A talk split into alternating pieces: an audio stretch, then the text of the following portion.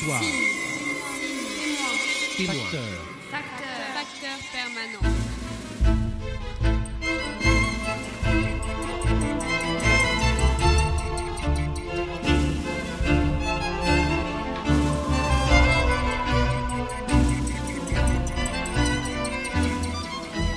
L'écho des codes, Boris Bernabé, bonjour.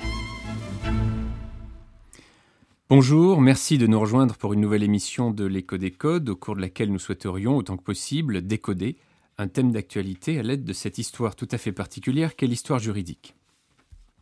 À mes côtés aujourd'hui, Emmanuel Chevreau, professeur à l'université Paris 2 Panthéon-Assas, et Nicolas Varembourg, professeur à l'université Panthéon-Sorbonne.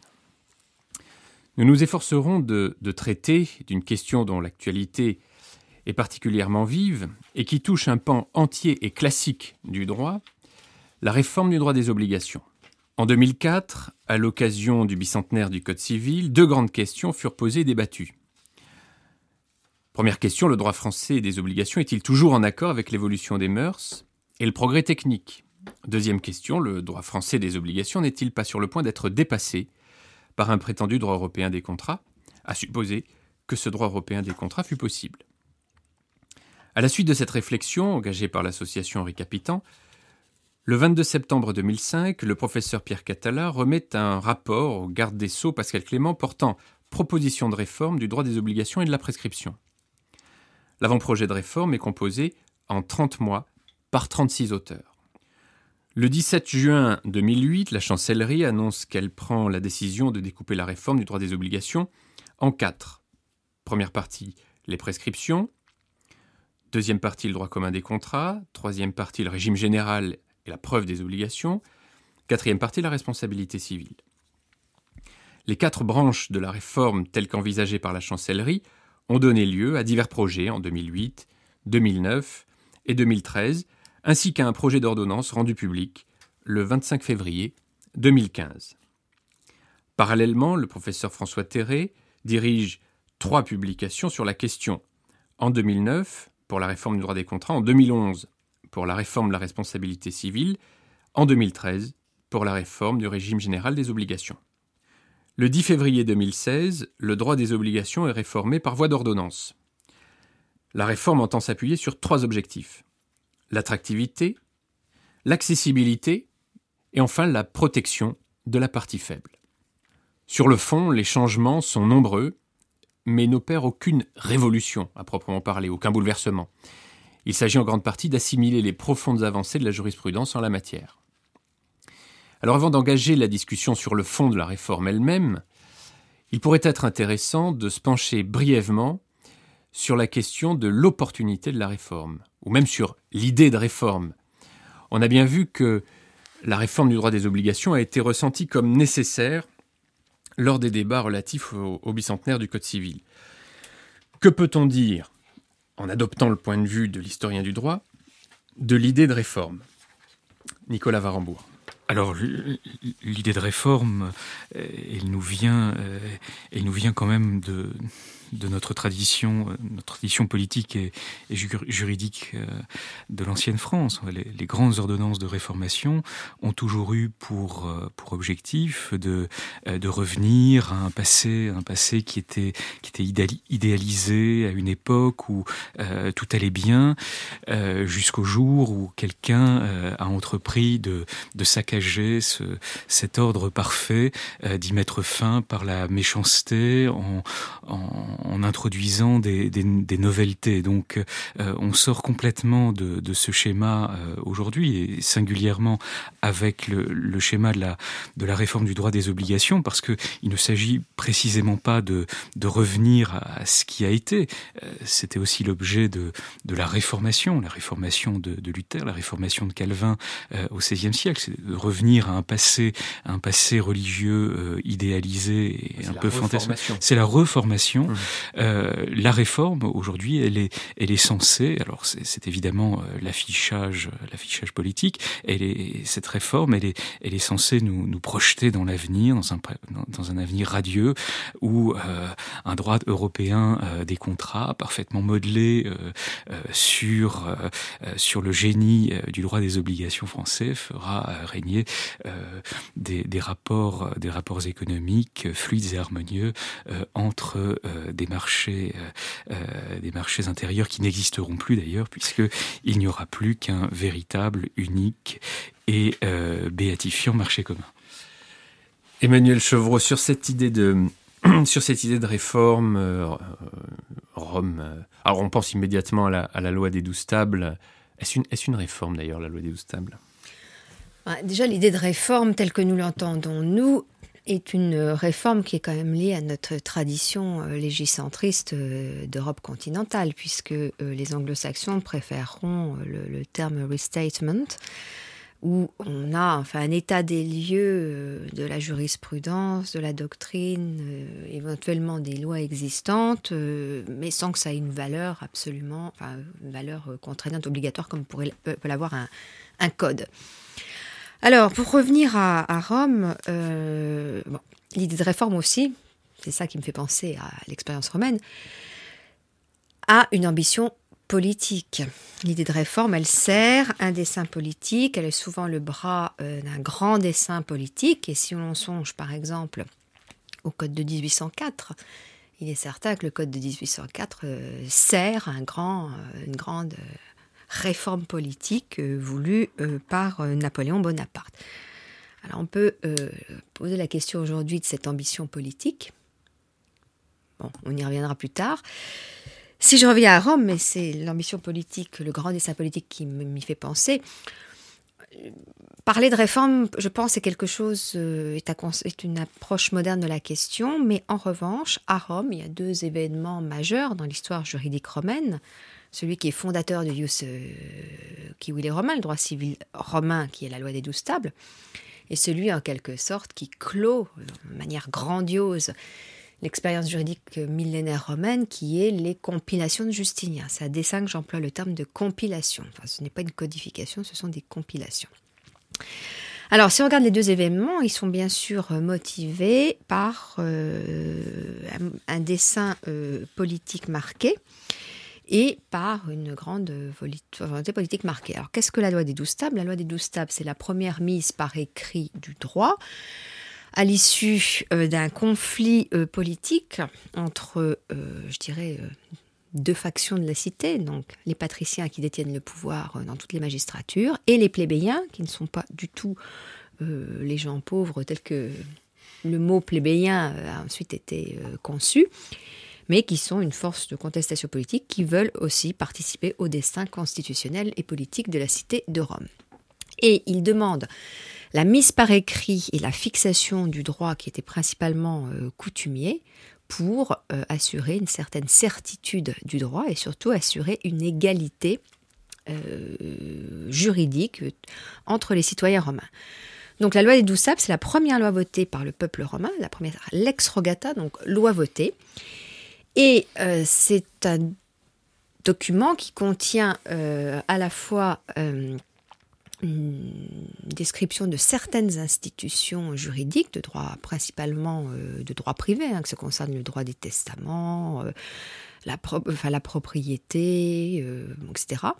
Mais c'est aussi un document qui fonde la procédure civile romaine et qui crée une égalité en théorie juridique de tous les citoyens romains qui peuvent agir par les mêmes actions, sur les mêmes fondements, etc. Donc c'est vraiment l'acte fondateur euh, du droit civil romain et fondateur aussi de la communauté civique romaine, puisque il est considéré comme la première loi votée par le peuple romain.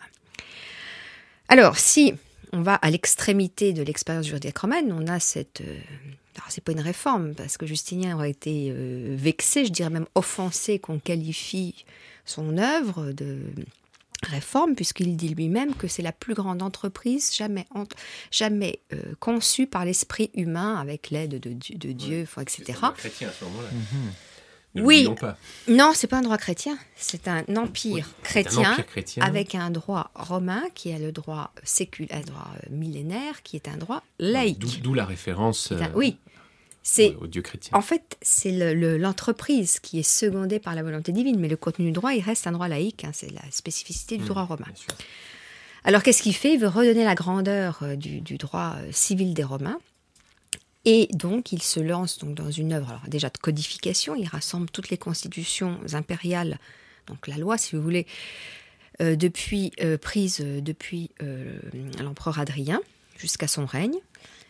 Il refonde les instituts de Justinien, qui sont un manuel à l'usage des futurs praticiens qui auront à appliquer ce droit qui sera le droit positif, mais surtout la grande originalité, c'est le digeste c'est-à-dire qu'il va faire une sorte d'anthologie, un best-of euh, de la hum, jurisprudence romaine, c'est-à-dire des écrits des jurisconsultes romains entre le hum, tout début du IIe siècle avant Jésus-Christ jusqu'à la fin du IIIe siècle après Jésus-Christ.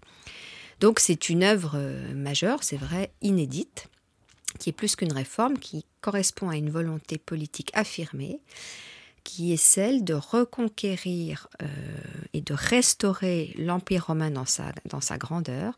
Et ça coïncide avec les campagnes militaires qu'il entreprend, notamment en Italie, euh, notamment en Italie et en Italie euh, du Nord, pour récupérer des territoires conquis par les peuples barbares, et également en Afrique du Nord, où il veut chasser les Vandales et restaurer la grandeur de l'Empire romain. Donc l'œuvre juridique qui cristallise et synthétise le meilleur de toutes les expériences juridiques romaines à une vocation politique.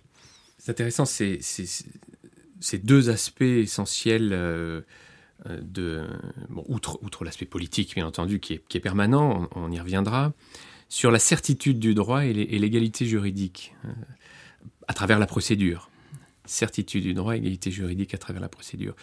je, je, pensais aussi plus, près de nous aux coutumes, à la, à, la, rédaction des coutumes et surtout à la réformation des coutumes. Mais euh, Nicolas Varembourg, oui, alors on, me fait on me, fait parler des, coutumes, j'y consens bien volontiers. Euh, c'est une œuvre, cette œuvre de, réformation des coutumes qui, intervient euh, au XVIe siècle dans un dans un contexte qui est quand même extrêmement particulier. Euh, la monarchie française, au sortir de de la guerre de Cent Ans, par la bouche de, Charles VII, dans la, la, célèbre ordonnance de Montil-les-Tours de 1453, décide la, rédaction par écrit euh, des coutumes. Alors l'expression rédaction par écrit est assez singulière parce que euh, aujourd'hui on rédige forcément par écrit, mais euh, le terme de rédiger, rédigérer, fait précisément référence à ce dont vient de, parler Emmanuel Chevreau à l'instant, c'est-à-dire cette mise, cette mise en ordre d'une masse, d'une masse de, de sciences et de, de culture juridique. C'est le, le, le rédigérer, le digérer, c'est bien c'est bien cette idée de, mise en ordre. Donc la monarchie décide de mettre euh, par écrit euh, les coutumes, de les classer, de les mettre dans, de leur imposer un ordre. Euh, et l'objectif est, très clair, c'est simplifier l'administration de la preuve de la coutume qui reste assez aléatoire. Elle est, coûteuse, elle est pénible, elle entraîne de, des procès dans, les procès parce que tout simplement le droit n'est pas connu, et, puisqu'il est coutumier et que par sa nature même, la, coutume est un, est un droit non écrit.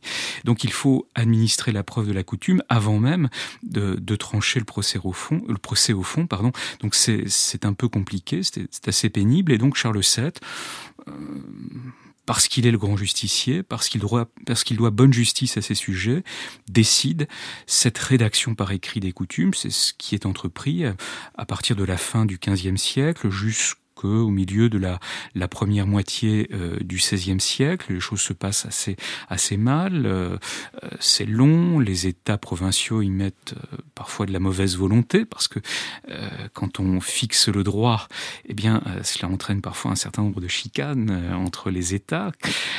surtout que si l'on est censé photographier la coutume, on s'arrange un peu aussi pour la photoshopper au passage, hein, donc pour la transformer pour la corriger au gré des besoins particuliers de, cette époque. Mais dès lors que l'on met par écrit le droit, on, le fige. Et euh, c'est le problème du XVIe siècle, c'est le, c'est le siècle de toutes les révolutions, toutes les révolutions économiques, de toutes les révolutions religieuses, des mentalités aussi. Et euh, le droit est figé, à l'instar de la loi des douze tables. Hein. Le, droit est figé, mais la société et l'économie évoluent de sorte qu'il faut réformer les, réformer les coutumes et euh, les adapter euh, effectivement à des, à des besoins nouveaux, mais euh, avec toujours à l'esprit un, un, modèle. Et c'est tout à fait tout à fait particulier de, de voir comment s'effectue le, le, travail de réformation. on en a des témoignages, notre, notamment grâce aux, aux réformateurs de, de, la coutume de Paris, en particulier un, un, grand avocat qui est aussi un très grand historien. Je, je pense à Étienne, Étienne Pasquier, Pierre Nora vient, vient de publier un ouvrage qui s'appelle Recherche de la France et, et, qui, est, et qui, est, qui, est, une référence directe précisément à cet immense érudit, cet immense humaniste qu'a été, Étienne Pasquier. Et au fond, euh, les, auteurs, euh, les, praticiens qui réforment la coutume de Paris à la fin des années 1570, eh bien, euh, recherchent un modèle et ce modèle-là, ça va être la, jurisprudence de la Cour de Parlement de Paris, ça va être la doctrine du grand commentateur de la coutume de, Paris 1520, euh, qui est Charles Dumoulin. Et donc, on cherche encore une fois un modèle, un modèle dans le passé, un modèle dans, une, autorité, dans une autorité stable, dans une autorité qui transcende au fond euh, les siècles, les époques, les contingences d'une époque. Et on recherche encore une fois la raison juridique et on cherche à imprimer aux usages particuliers de la coutume de Paris, eh bien euh, cette, cette raison juridique qui, transcende qui transcende les siècles. Je ne vais pas dire que on veut on veut renouer avec l'esprit des siècles, ce serait un peu anachronique de, citer Portalis, mais l'idée est, déjà bien présente. Euh, euh, Au-delà des, particularités, on cherche on cherche ce qui est stable, on cherche ce qui est universel dans le droit. On pourrait clore cette cette première séquence sur la, réforme ou l'esprit de la réforme par le le code civil entreprise, euh, l'entreprise napoléonienne. Bon, malheureusement, nous n'avons pas le temps si on veut parler un petit peu du, fond, mais l'idée au fond, l'idée est la même. Euh, l'idée est la même, et quand on lit, quand on lit Portalis, euh, tout de même, quand on lit son, son, son, son discours, euh, son discours préliminaire au projet de code civil, euh, tout de même, il, fait, il fait référence à cette autorité euh, euh passée, euh, aux expériences récentes, naturellement, à la place du juge. bon. Je, crois, que pour, pour envisager la, codification, il faut sûrement il faut marcher, il faut marcher sur, sur nos deux pieds et même faire un pas de tango. Parce que il faut parler à la fois du, du code civil et du code du code de commerce. Euh, au fond, les, les codificateurs de, de 1804 sont des gens euh, assez peu originaux. Ce sont des révolutionnaires très modérés euh, qui font montre aussi d'un libéralisme extrêmement euh, extrêmement modéré. Ce sont des hommes qui qui cherchent l'autorité, l'autorité politique. Ils l'ont trouvé, Dieu sait, dans la personne de ce militaire corse qui est, euh, qui est Buonaparte et euh, mais il cherche aussi euh, l'autorité de la raison. Alors malheureusement, euh, le, titre préliminaire a été escamoté lors de la rédaction, donc on n'a pas mis par écrit la, philosophie, la philosophie juridique du, code civil, mais enfin l'idée c'est de renouer là aussi avec des modèles, avec des solutions stables, éprouvées par le temps, et éprouvées par le temps, capables de de révéler les, euh, une certaine rationalité juridique euh, euh, révélée encore une fois par, euh, par l'expérience. Euh, si, on, si on compare à l'expérience du code de commerce, euh, on s'aperçoit que c'est exactement, exactement le, le même mode de procédé. Et d'ailleurs, on procède encore plus que pour le code civil à l'économie, puisqu'on se, se contente tout simplement de toiletter la grande ordonnance du, du commerce de, de Louis XIV. Et ce faisant, on est d'une exigence qui est une exigence fondamentale, c'est de, de, faire servir le droit euh, au commerce. Et cette idée-là, elle est totalement absente. On s'en aperçoit dans les, euh, dans, les, dans les travaux préparatoires euh, au Code de commerce. Ce que cherche euh, Napoléon, pour renouer avec notre propos du mois dernier, c'est quasiment d'imposer une déontologie euh, aux commerçants, une discipline extrêmement exigeante, extrêmement rigoureuse, et pas du tout euh, d'offrir le cadre juridique à la prospérité euh, économique. Donc on a dans ces deux, deux, dans ces deux codes, dans ce, ces deux codes en, miroir, vraiment ce qui reste des, des, projets législatifs extrêmement classiques. on ne cherche pas à faire de la prospection euh, juridique. On ne cherche pas à faire de la légistique, euh, de la légistique prospective. On veut tout simplement, eh bien, euh, des solutions juridiques éprouvées, facilement compréhensibles. Au fond, on veut un droit conservateur. Et je, pense que la, la, la, réforme des obligations, telle qu'elle a été conçue à la fois par nos collègues qui, qui y ont travaillé et par les autorités politiques, je me garderai ici de faire toute comparaison entre Justinien, Napoléon et Madame Taubira et le, président Hollande, naturellement, mais euh, j'ai l'impression tout de même que euh, le, projet, le projet politique est sensiblement, sensiblement différent. Il s'agit d'anticiper, euh, d'anticiper avec des règles suffisamment souples, euh, suffisamment adaptées aux besoins contemporains, eh bien, des, évolutions à venir de la société euh, et du commerce euh, juridique qui ne nous sont pas encore totalement connus. Mmh. Oui, pour reprendre euh, les termes, donc attractivité, accessibilité, protection de la partie faible. Emmanuel? La chose qui est complètement euh, différente dans la conception, euh, cette réforme du Code civil, c'est euh, l'attractivité. Bon, l'attractivité par, par à quoi L'attractivité par rapport aux partenaires euh, contractuels européens, voire du common law. Bon. Si on se enfin, si on reprend, euh, on retourne en arrière, on prend les exemples de codification européenne euh, du 19e siècle, le, le, le, ce n'est pas du tout euh, la même ambition. Ce qui est intéressant, c'est le code, la codification allemande, parce que là, on part de rien, enfin, on part de rien. On part, si on part de quelque chose, mais on n'est pas dans le cadre d'un État euh, unifié depuis, euh, depuis des, des, des, siècles comme euh, la France. Et cette querelle, je trouve, entre Thibault et, Savigny est absolument prodigieuse. Thibault qui dit mais le code civil français ça marche bien, on l'a essayé dans certaines euh, parties du Rhin, on n'a qu'à prendre le code civil. Et, Savigny qui dit mais quelle horreur. Un code est le produit euh, d'une histoire, d'une histoire juridique d'une nation. La nation allemande, le code français n'est que le produit du rationalisme.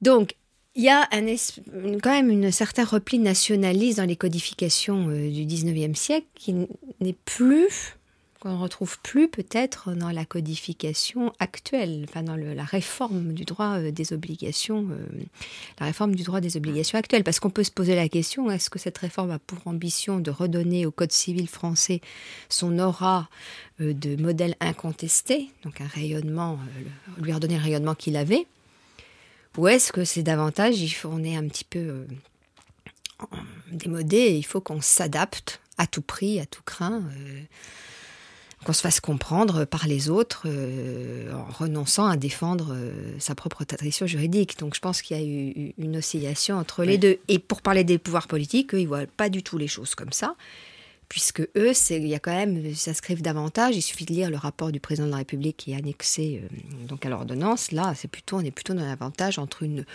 opposition un petit peu binaire entre est-ce que le code, est-ce que le droit des contrats doit être un droit solidaire, solidariste, qui prend en, enfin, en compte le plus, le plus faible, ou est-ce qu'au contraire, ça doit être un droit libéral beaucoup plus efficace? Alors, sur le fond, il y a une question que, les historiens du droit ont à, cœur et qui manifestement euh, est passé euh, à la trappe. Alors, c'est la cause. Euh, je, lisais dans un éditorial de Denis Mazot récemment, il a, fait un jeu de mots très subtil en disant la cause est entendue et une ligne plus loin, elle est surtout sous-entendue. Voilà. Alors ça, c'est très intéressant parce que la disparition formelle de la cause n'empêche pas le contrôle d'une part euh, de l'existence de la cause et d'autre part de sa licéité. en effet, dans la réforme, l'article 1169 parle de contrepartie, c'est-à-dire la, cause objective, et son existence dans les contrats onéreux. L'article 1135 alinéa 2 parle de motif, et il s'agit là de la cause subjective, de son existence dans les libéralités. Et euh, à l'article 1162, on, entend parler de but, qui est ici la cause finale, et il faut ici euh, envisager la, la question de la licéité. Alors, la cause est entendue, mais elle est sous-entendue. Qu'est-ce qu'on peut en dire? Est-ce que euh, l'historien du droit que nous sommes ont, ont, forcément un pincement au cœur en entendant que la cause est entendue, ou est-ce que, au fond, euh, bah, ce n'est pas si grave et, le fait que euh, et le fait que ces résidus, en quelque sorte, ces résidus nécessaires, euh, irriguent encore les nouveaux articles, ne doit pas nous, bah, nous réjouir, finalement. Emmanuel? Alors, ce ne sont pas des résidus. Et il y a un autre collègue civiliste qui a intitulé, un de ses articles aussi avec un magnifique jeu de mots extrêmement vrai, qui est La cause est morte, vive la cause. Donc, on, retrouve, euh, de toute manière, c'est profondément ancré dans notre tradition juridique, c'est profondément ancré, euh, la cause est profondément ancrée dans le, mécanisme de formation euh, même du contrat, fondé, une des particularités du, droit des contractuels français par rapport aux autres droits européens, fondé sur la volonté la toute-puissance des volontés. Donc une volonté de toute-puissance doit être une volonté parfaite qui repose sur une cause licite. Donc, dans la mesure où euh, la conception française du contrat, euh, traditionnelle euh, française du contrat fondée sur l'exaltation de la volonté conçue comme une loi privée n'a pas vraiment disparu, mhm. pourquoi disparaîtrait-elle? Disparaîtrait-elle? D'ailleurs, on ne peut pas quand même abdiquer toutes nos spécificités juridiques pour des motifs d'attractivité ou, des motifs d'uniformisation. En fait, la cause existe toujours. C'est toute une question de formulation et toute une, question de, mots. Et je me souviens donc dans le projet euh, François Terré à propos de la cause, du manque d'attractivité, du fait que les juristes, notamment anglo-saxons, ne comprenaient pas du tout ce que c'était que la cause. Pour reconnaître qu'elle est complexe, la théorie de la cause. Ce qui est intéressant, c'est pas la théorie, c'est la pratique, c'est ce qu'on fera euh, la jurisprudence, parce que nous, elle peut nous intéresser à titre intellectuel, mais euh, ce qui est intéressant de voir, c'est ce qu'on fera la jurisprudence. Et on a tendance à dire que ce sont les anglo-saxons qui ne nous comprennent pas, mais euh, par exemple en droit anglais, il y a cette fameuse consideration qui est très très très proche de la cause continentale et il y a de, notamment euh, des travaux excellents d'un collègue. Alors c'est bien parce que lui il est extérieur, donc il peut avoir un mm. jugement beaucoup plus objectif, qui est un collègue euh, chilien, le professeur Guzman Brito, qui est mon professeur à Valparaiso, qui a écrit un très très bel ouvrage justement sur la cause.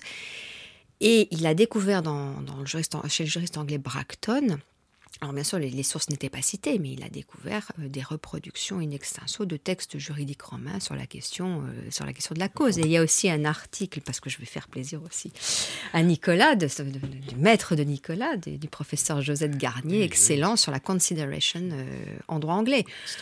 Et Bon, là, je parle à titre d'expérience, puisque en ce moment, on a, je fais partie d'un projet trilatéral entre la France et l'Allemagne, on se réunit, on va se réunir trois fois sur les rives du lac de Côme sur la cause, la causa contractus, donc du droit romain au droit actuel. Donc c'est une étude aussi prospective. Et là, nous avons eu notre première rencontre euh, il y a quelques mois.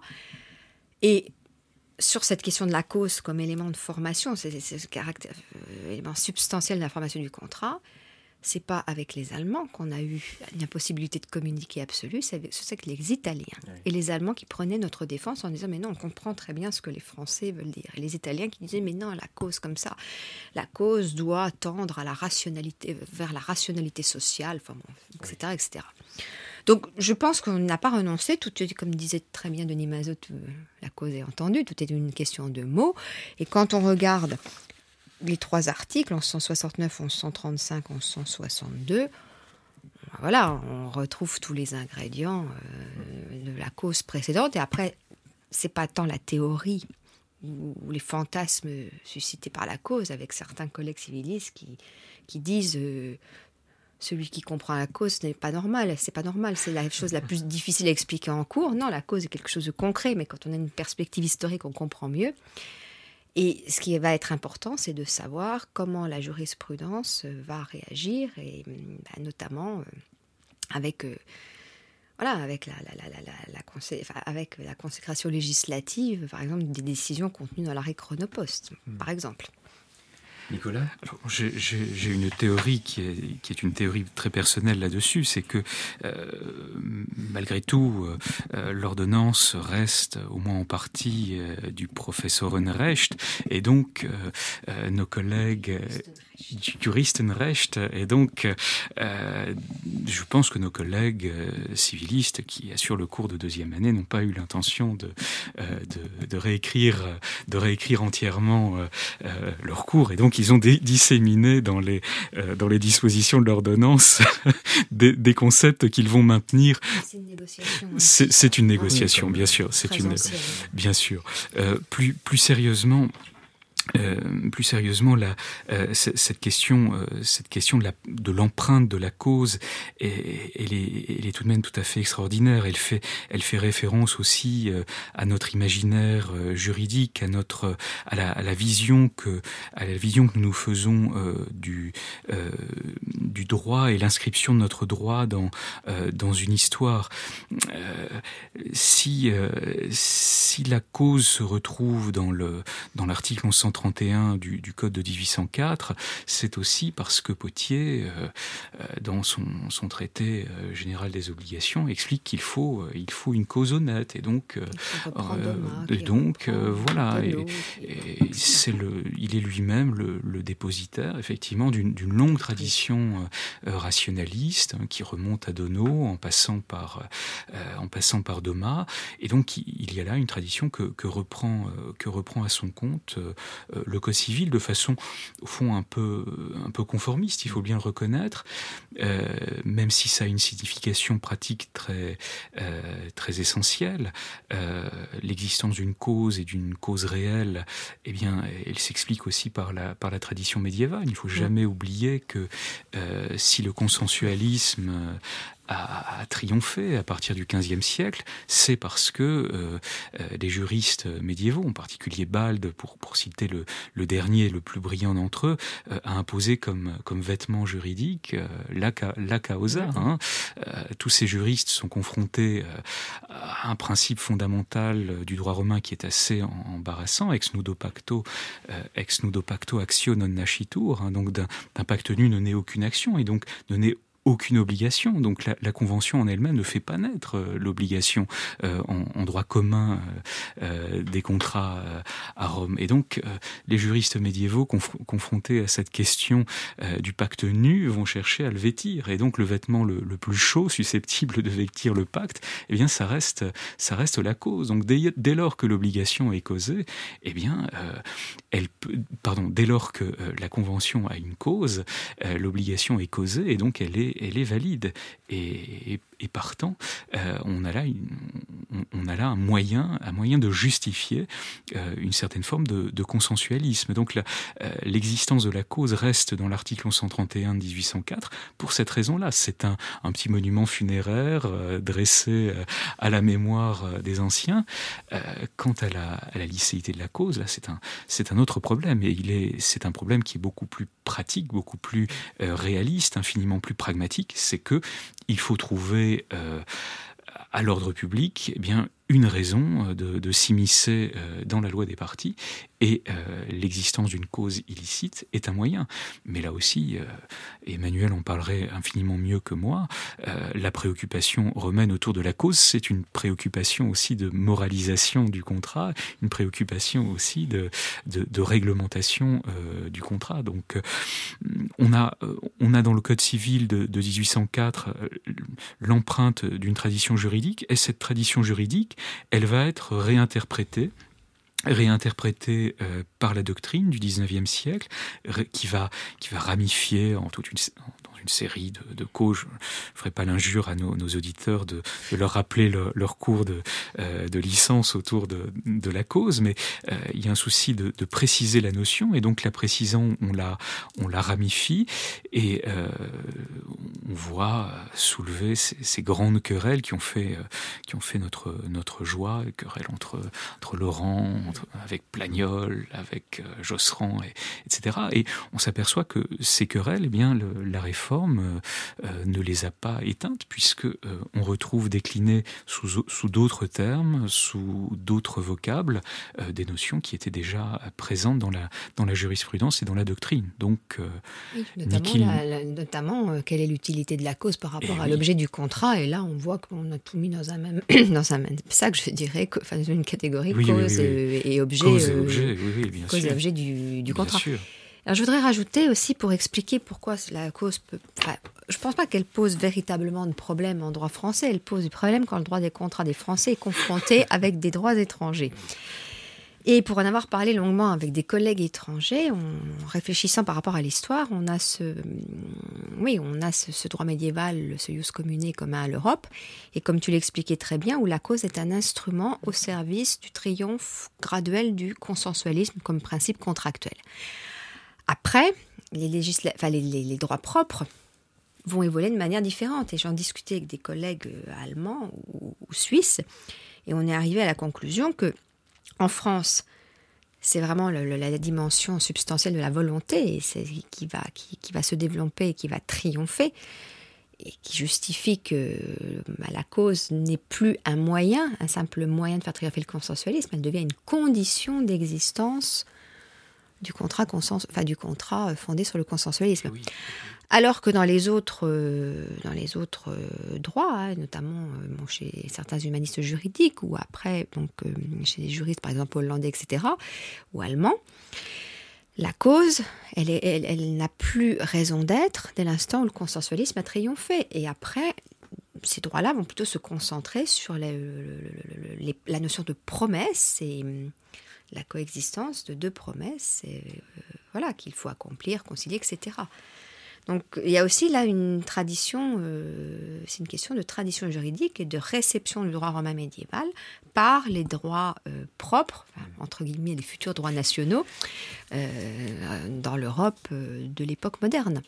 justement, dans, les, dans ces relations privilégiées entre les co-contractants, une notion émerge si la si la cause est submergée, une autre, euh, une autre émerge, euh, une autre très ancienne notion, la, bonne foi, euh, que l'on peut, comme toujours, aborder à travers la question du dol. Alors dans la réforme, l'article 1137 consacre, consacre le dol sur mensonge, manœuvre et dissimulation. C'est très intéressant parce que euh, l'argument de la dissimulation est un argument euh, neuf s'agissant de, s'agissant de la réforme. Euh, lorsqu'on se penche un petit peu sur, sur les sources, notamment médiévales, on se rend compte que c'est précisément la dissimulation qui est condamnée. donc rien de neuf, une fois de plus, sous le, sous le soleil. L'article 1138 formule une exception au principe selon lequel le dol doit émaner des co-contractants. Alors il y a une liste, effectivement, disant que le dol est constitué s'il émane du représentant, du gérant d'affaires, euh, du portefort du co-contractant, d'un tiers de connivence ou, du préposé. C'est d'ailleurs là la seule création de la loi, celle du préposé, euh, le reste étant une consécration de la, jurisprudence. Euh, et l'article 1139 nous dit que l'erreur qui résulte d'un dol est toujours excusable, alors qu'avant ce n'était pas le cas, euh, et peu importe ici l'importance de la faute de la victime. Alors sur, sur cette question de, de, la bonne foi et, à, travers le, à travers le dol, Emmanuel Alors, euh, ce qui est intéressant, c'est bon, la bonne foi euh, intervenait plutôt au moment de l'exécution du contrat. On regardait si, l'exécution était. On procédait à l'exécution, les parties procédaient à l'exécution selon le, critère de la bonne foi objective. Mmh. Et il semblerait que euh, le principe de bonne foi qui entoure toute négociation contractuelle, que ce soit dans la phase précontractuelle ou au moment de la formation du contrat, il semblerait qu'elle ait ressurgi des textes européens comme les principes Landau, euh, les, principes européens du droit des contrats et plus, euh, récemment euh, le cadre commun de référence. Donc il semblerait, quand on lit la doctrine française, il semblerait que ce soit ces textes européens, hein, des textes qui sont des recueils de principes, ce soit ces textes européens qui aient en quelque sorte influencé et infléchi le législateur français. Concernant le DOL, il y a quand même quelque, chose de nouveau, parce que l'article 1137 donne pour la première fois une définition du DOL, ce que ne donnait pas le précédent Code civil. Et c'est intéressant parce que il y a deux aspects. Hein. Le, le, DOL est le fait pour un contracteur d'obtenir le consentement de l'autre par des manœuvres ou des mensonges constitue également un DOL la dissimulation intentionnelle par l'un des contracteurs d'une information dont il sait le caractère déterminant pour l'autre partie. Alors ça ressemble très étrangement euh, à euh, la définition donnée par Labéon, hein, le juriste du Principat d'Auguste, au tout début du 1er siècle après Jésus-Christ, où il avait été, dès l'instant où le prêteur euh, avait introduit la notion de dol dans son édit, il avait été nécessaire de préciser la définition du dol, en quoi elle consistait.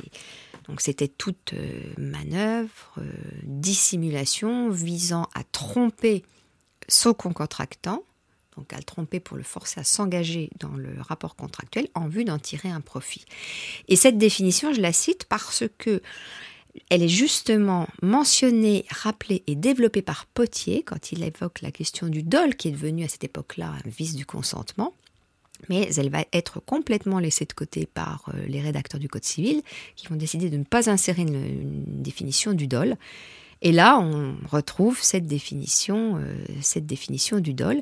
Et autre nouveauté dans cet article 1137, la dissimulation intentionnelle, qui en fait n'est autre que la réticence dolosive, est consacrée. Donc c'est-à-dire, on a le versant positif de la commission du dol, on commet positivement un dol, avec un acte positif pour cacher, tromper, etc. Et le versant plus négatif, où on se tait, on ne dit rien tout en sachant que si la partie adverse connaissait l'information, jamais elle ne contracterait, ou pas à ces conditions. Et donc, cette euh, question de la réticence de l'osive, c'est celle qui pose le plus de problèmes, euh, qui est le plus discutée par la doctrine actuellement, qui suscite l'inquiétude des praticiens et notamment l'inquiétude, euh, l'inquiétude des notaires.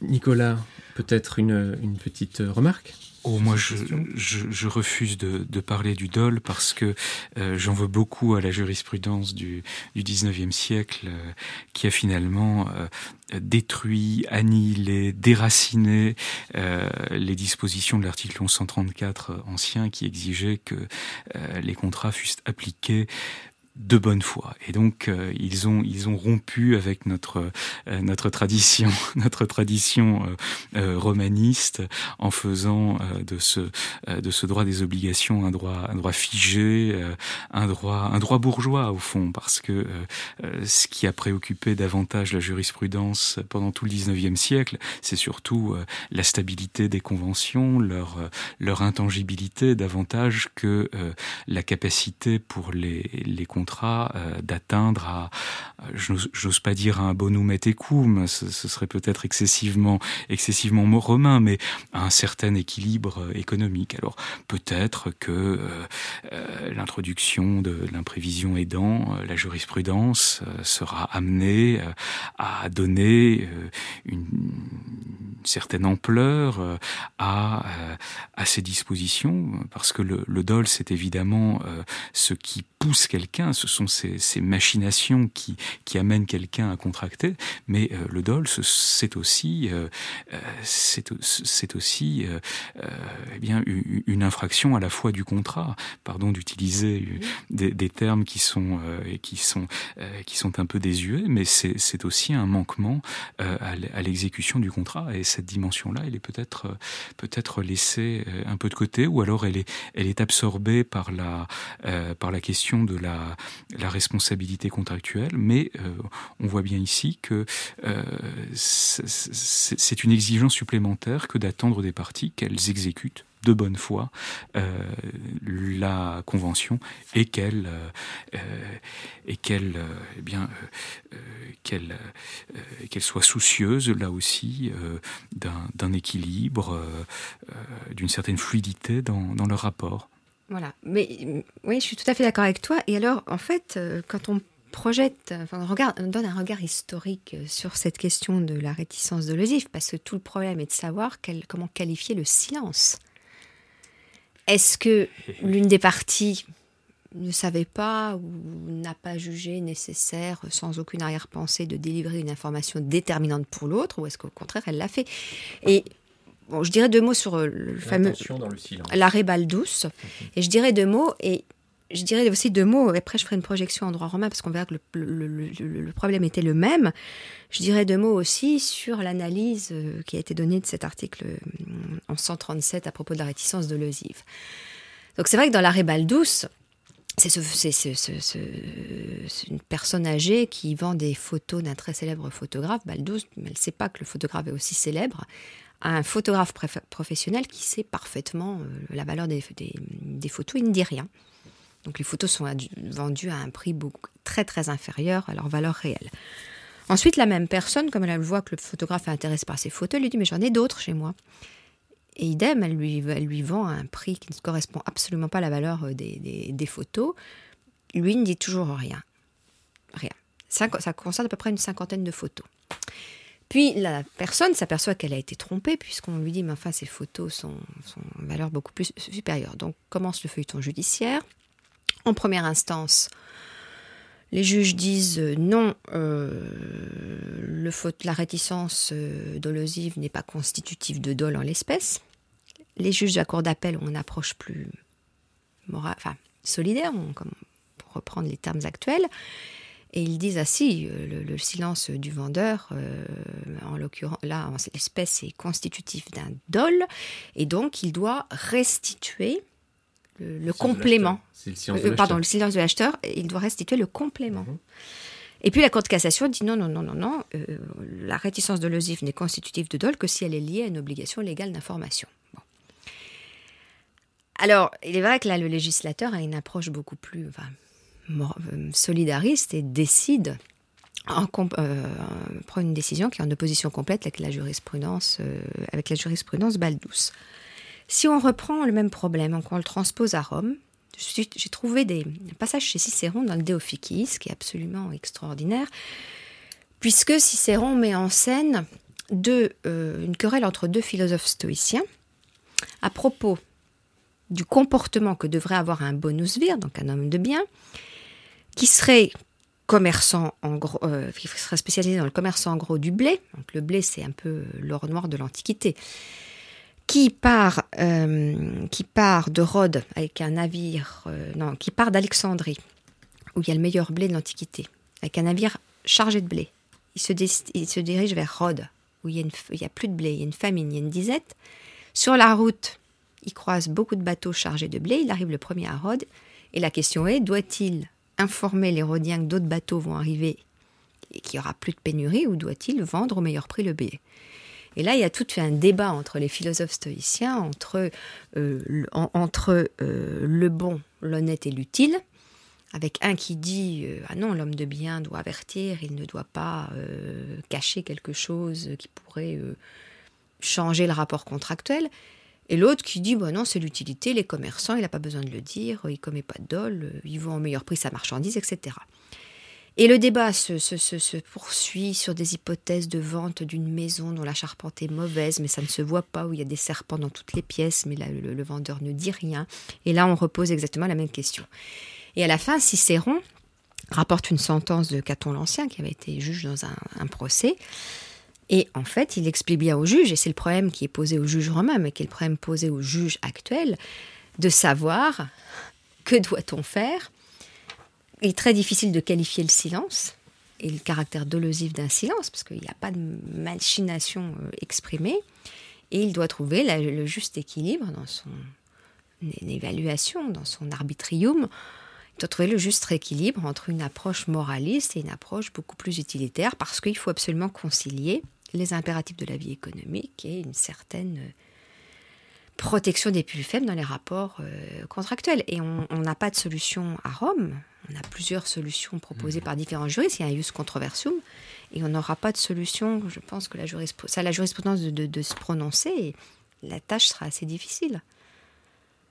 Et là, voilà, c'est mais c'est quand même un, problème intéressant soulevé donc par cet article 1137. Mmh. C'est tout à fait le genre de question qui relève davantage du fait que, que du droit et de l'appréciation souveraine que peut faire le juge d'un fait. Et de la sensibilité. Et oui, et eh oui. Et de la sensibilité. Euh. Et alors le, temps passe et je, cette discussion est, est, évidemment passionnante, comme à chaque fois. Nous aurions pu parler de la stipulation pour autrui, par exemple, et bien d'autres euh, questions, mais nous sommes arrivés maintenant euh, au moment de notre bloc-notes, qui sera l'occasion de présenter, euh, maintenant vous connaissez le, principe, un ouvrage, une manifestation scientifique passée ou à venir, ou le spectacle de notre choix, et d'en expliquer les raisons, d'expliquer les raisons de cet intérêt. Euh, pour ouvrir cette séquence du bloc-notes, Emmanuel.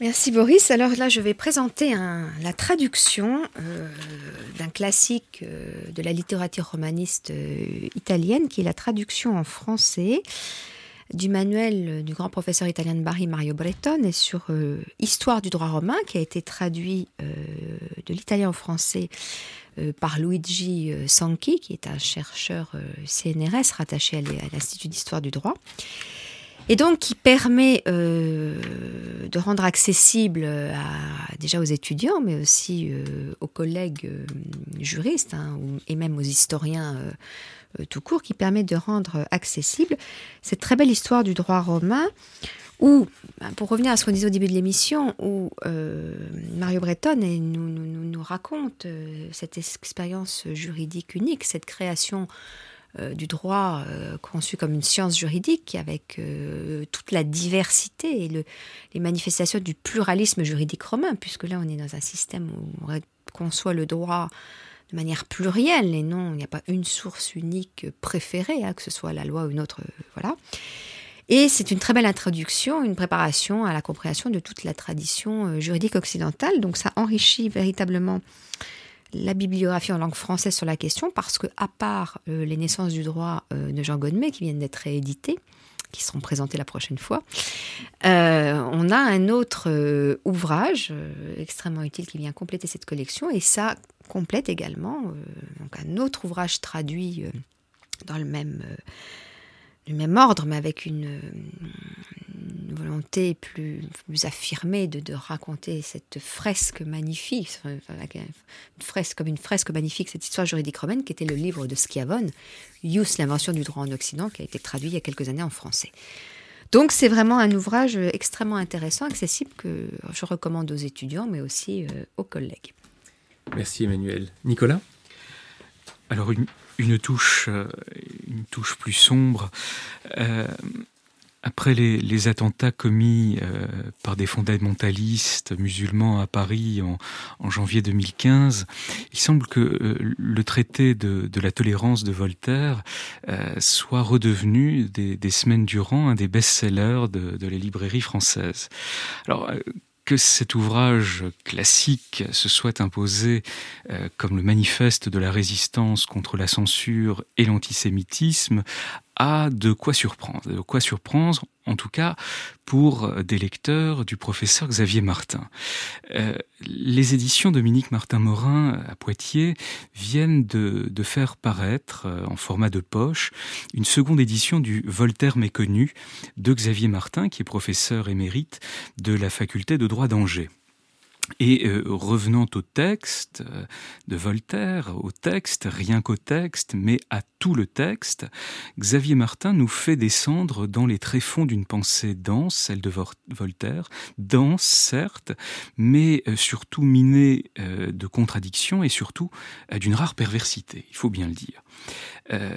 que Voltaire put à la fois pleurer sur le sort des esclaves et s'enrichir sur le commerce des nègres, euh, le succès extraordinaire des colonial studies euh, l'a fait connaître aujourd'hui à un très large public. On s'est aperçu que, euh, considérant l'homme noir comme le chaînon manquant entre le singe et l'homme, Voltaire pouvait, en toute tranquillité de conscience, agir en homme d'affaires avisé sans jamais enfreindre les exigences premières de l'humanité.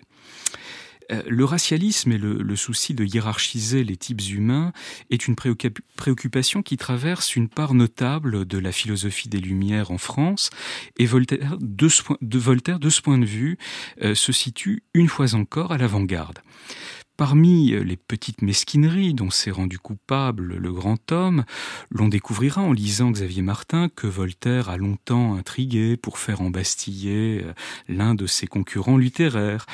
Euh, mieux connu euh, est la longue querelle qui va opposer Voltaire à Jean-Jacques Rousseau, mais l'on ignore souvent que le châtelain de, de Ferney dénonçait l'impiété de Rousseau. Oui, oui, vous m'avez bien entendu, l'impiété, de sorte qu'il convenait pour Voltaire de procéder au brûlement euh, des livres de son concurrent littéraire, et précisait-il d'ailleurs pas seulement de ses livres.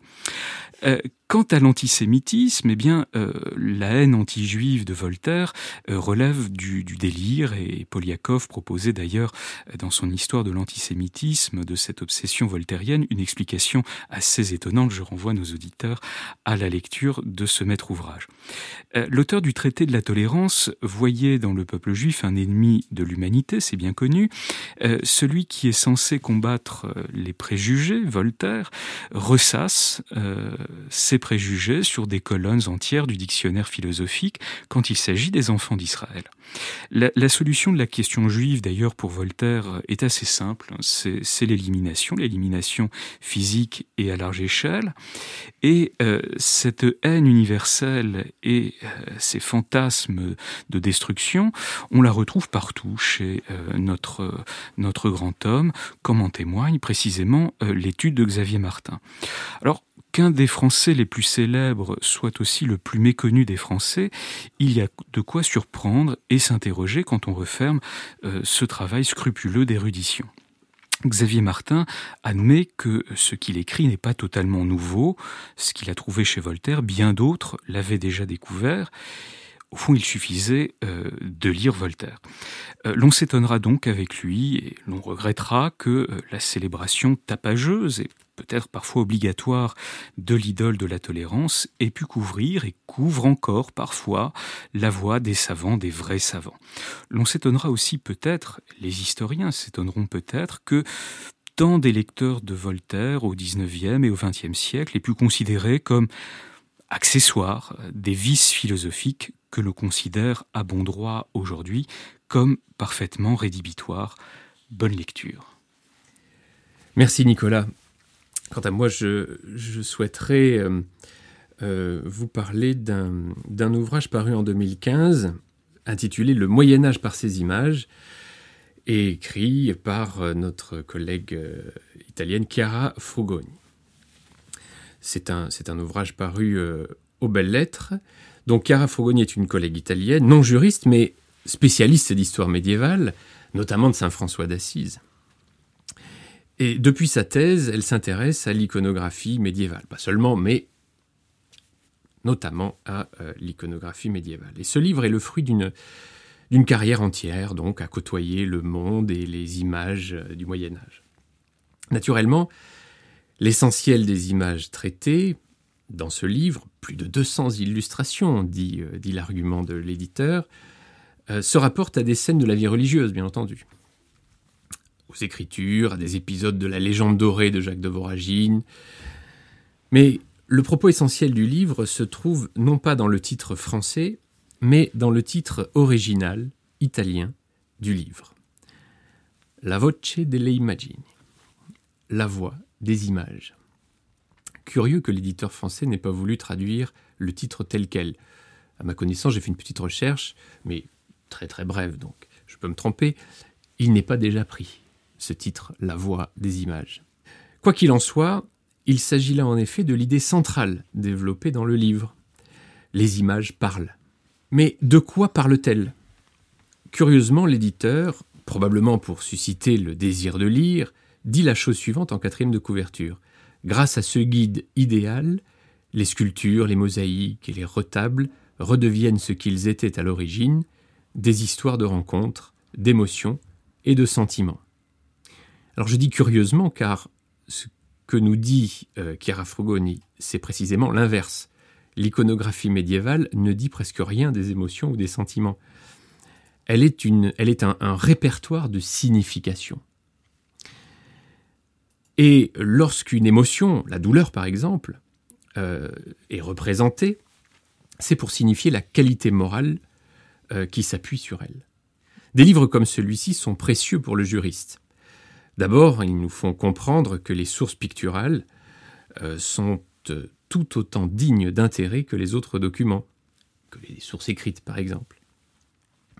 Tableaux et fresques ne sont pas plus difficiles à interpréter que nos bons vieux textes euh, juridiques par, par exemple. En outre, la façon dont les peintres voyaient les choses durant cette longue période qu'a été le Moyen Âge nous éclaire. Je ne prendrai qu'un exemple. À partir de la page 66, l'auteur nous entretient, et sur, euh, une, bonne dizaine de pages, euh, nous entretient des gestes de la parole. Il y en a plusieurs, mais un en particulier retient notre attention. Il s'agit de ce geste que l'on peut observer sur une multitude de fresques, mosaïques ou tableaux, euh, où l'on voit un personnage, la main levée vers un interlocuteur généralement, pouce et index pouce index et majeur levé ou tendu horizontalement en direction de l'interlocuteur, tandis que l'annulaire euh, et l'auriculaire sont repliés. C'est le signe, comme le rappelle Quintilien dans ses institutions oratoires, de l'argumentation. Celui qui fait ce geste parle. Et c'est comme ça qu'on sait qu'il parle dans la représentation. Non seulement il parle, mais il argumente. Or, ce même geste symbolise la main de justice. Ce qui veut dire qu'un même geste rassemble deux genres rhétoriques à la fois, le genre délibératif et le genre judiciaire. Il n'est pas question de confondre ces deux genres, ou de prétendre que les artistes du Moyen Âge confondaient ces deux genres. Mais il est possible d'y voir le véritable moment de justice. Ce n'est pas à l'évidence la sentence, ce moment de justice qui est mis en valeur ici, sans quoi la justice serait représentée autrement que par ce geste. Non, le vrai moment de justice se déroule avant, dans un temps, plus ou moins long, de la parole, un temps de parole et de délibération au cours duquel se forge l'autorité du juge. Merci, merci à tous, merci à tous deux. Vous retrouverez toutes les références évoquées aujourd'hui sur notre site internet amicus.radio-curiae à la page de notre émission L'écho des codes. Une émission proposée par Boris Bernabé avec le concours indispensable d'Emmanuel Chevreau et de Nicolas Varembourg, préparée avec l'aide inestimable de Floriane Masséna, Sophia Niaya Chérif, Benoît Habert et Mathieu Huyghe, coordonnée par Léa de Lyon, avec à la réalisation Arnaud Dumanois. N'oubliez pas de vous abonner à cette émission pour ne manquer aucun épisode. Vous pouvez aussi nous suivre sur les réseaux sociaux. Nous nous retrouverons très vite pour un nouvel épisode de l'écho des codes sur le thème de l'élection.